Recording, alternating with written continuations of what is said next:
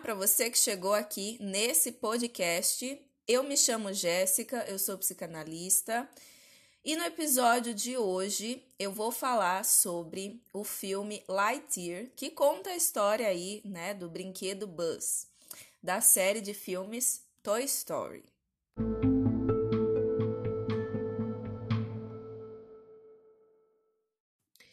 O filme Lightyear estreou em junho desse ano, 2022, e foi censurado em 14 países do Oriente Médio e da Ásia.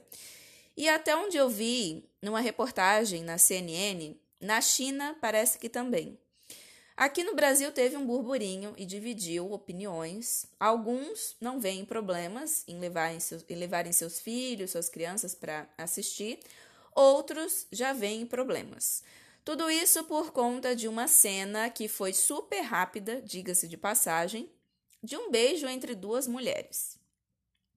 Bom, o filme conta a história de Buzz, que é um personagem da série de filmes Toy Story, que foi parar acidentalmente em um planeta hostil junto com a tripulação e tenta aí retornar para casa.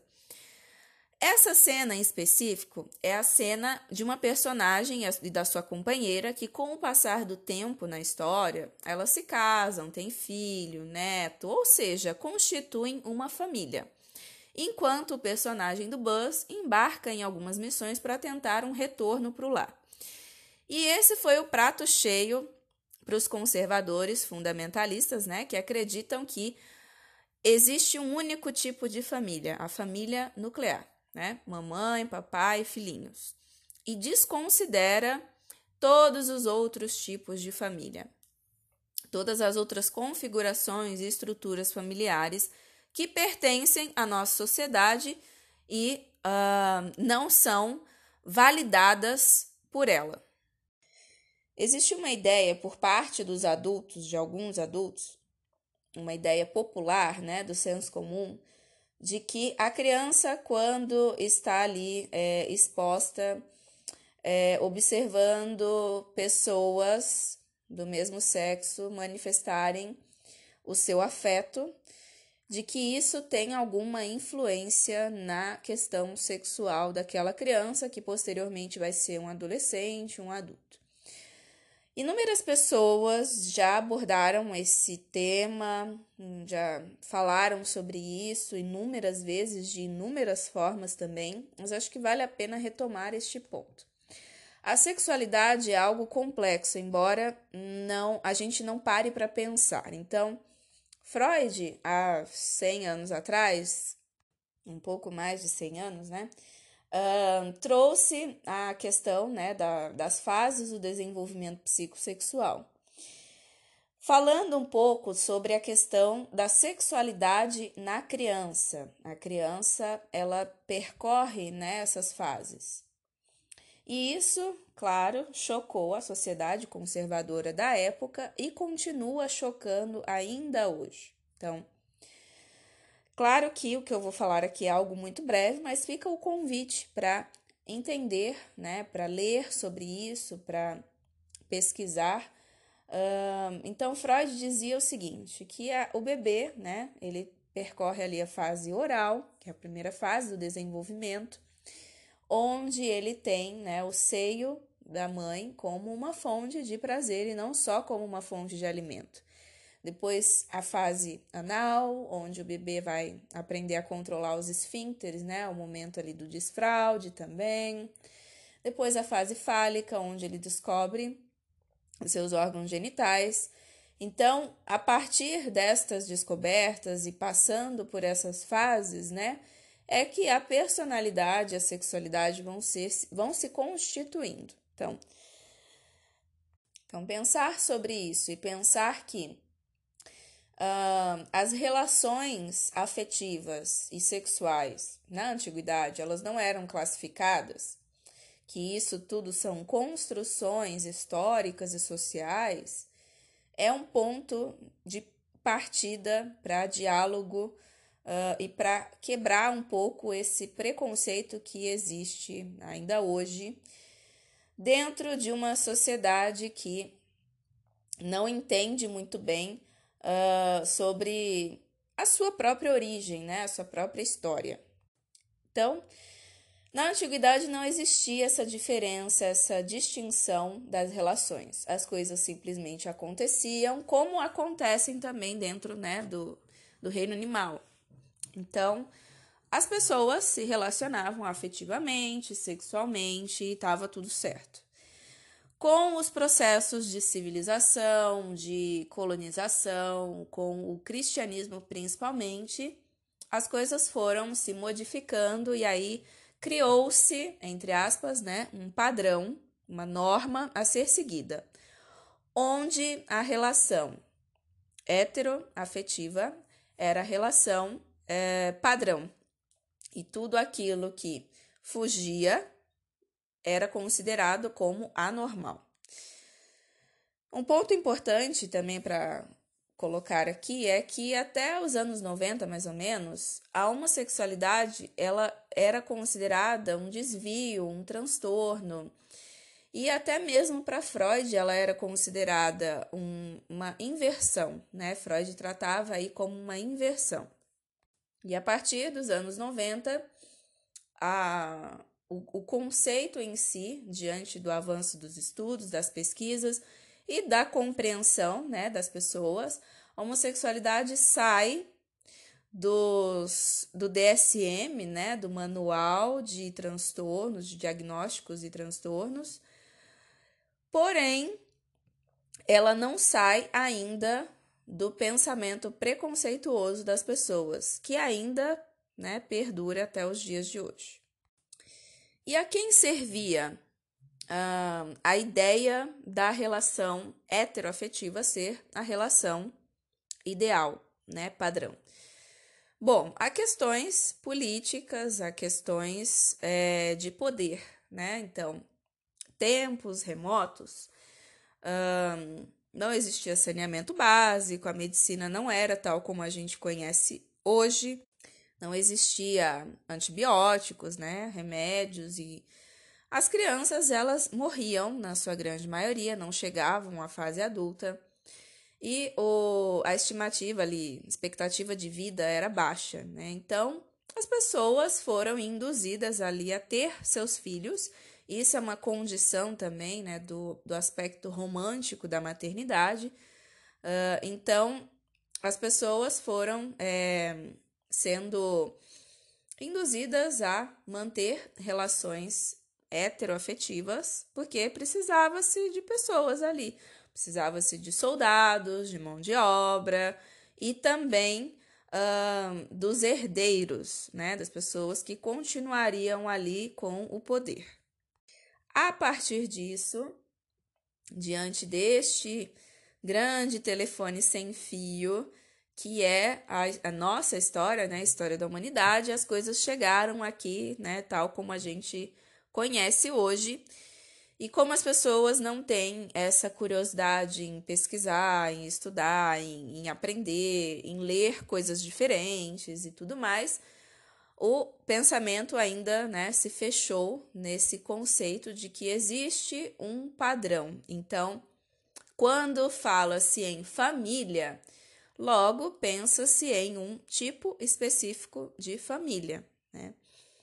Quando fala-se em relacionamento né, de, de casal, também né, pensa-se aí dentro de um relacionamento específico né, que é o relacionamento heteronormativo, né? Então, pensar sobre isso, pensar que tudo isso foi dentro de foi construído aí dentro de um contexto histórico, né? Uh, é algo muito importante para quebrar um pouco esse preconceito, essas ideias e principalmente a homofobia. Então, não existe essa questão de a criança aprender né, a se relacionar sexualmente através da observação, tá?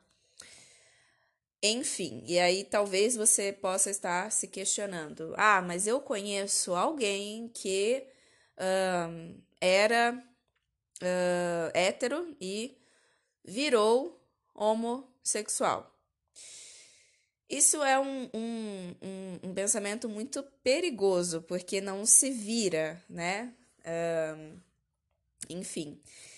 O que acontece é que a nossa sexualidade, por conta da repressão que vem a família, né? Vem a repressão da camada da família, da camada é, da sociedade, da camada da religião, entre outras camadas aí que possam surgir, faz com que esse esse tipo de, de relação, né, é, seja aí reprimido, porque existe essa, essa camada, essas camadas repressoras, né, da, da sociedade, que ainda não tem dificuldade em entender e, e aceitar né, que não existe uma única forma de se viver e de ser na vida.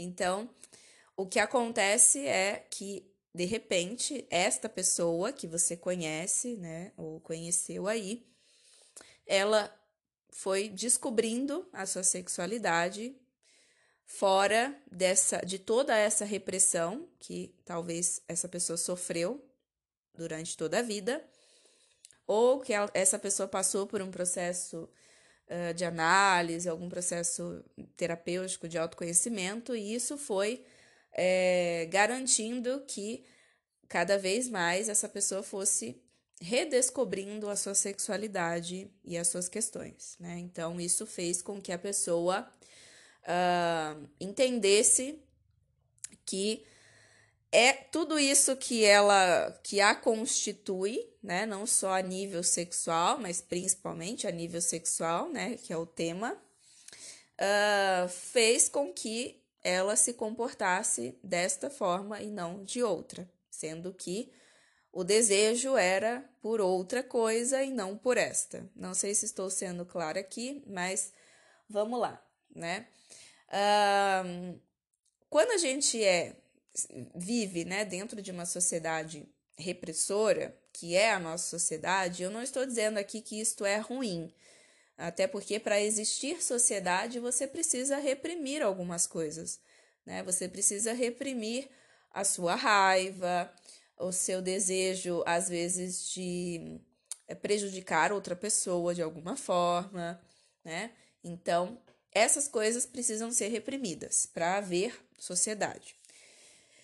E aí, a sexualidade foi colocada junto nesse pacote da repressão, né? Justamente por quê? Porque lá atrás, na antiguidade, né, houve esse processo de dizer aquilo que era o padrão e aquilo que não era o padrão. E a gente continua nesse processo.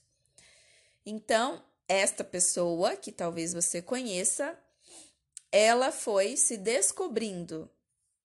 E a partir disso, ela conseguiu identificar que ah, as relações que ela quer manter daqui para frente são relações homoafetivas, né?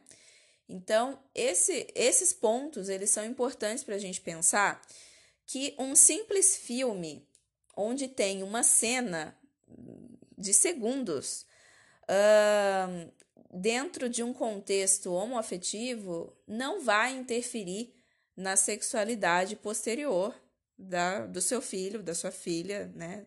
Das crianças em si, né? Um, muito pelo contrário.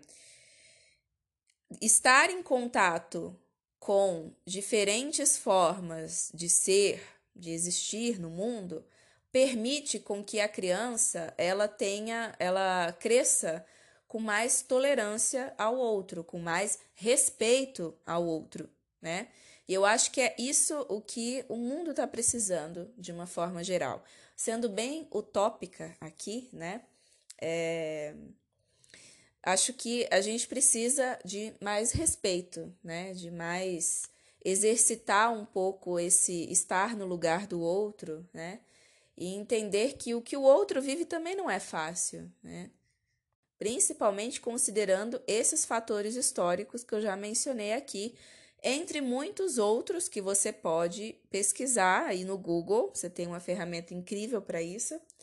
E você vai ver uh, o quanto né, uh, alguns grupos foram prejudicados socialmente e o quanto nós, enquanto sociedade, temos uma dívida histórica com essas pessoas. Então, uma forma de reparar isso é trazendo essas pautas, abrangendo essas pautas e uh, colocando isso para as próximas gerações, né? Porque afinal de contas, as gerações antigas, né, a nossa geração também vai passar. Então, as próximas gerações, elas precisam construir um minimamente aí, né, falando um pouco, é, pensando um pouco utopicamente, mas precisam construir uma forma de conviver com maior respeito pelo outro, né?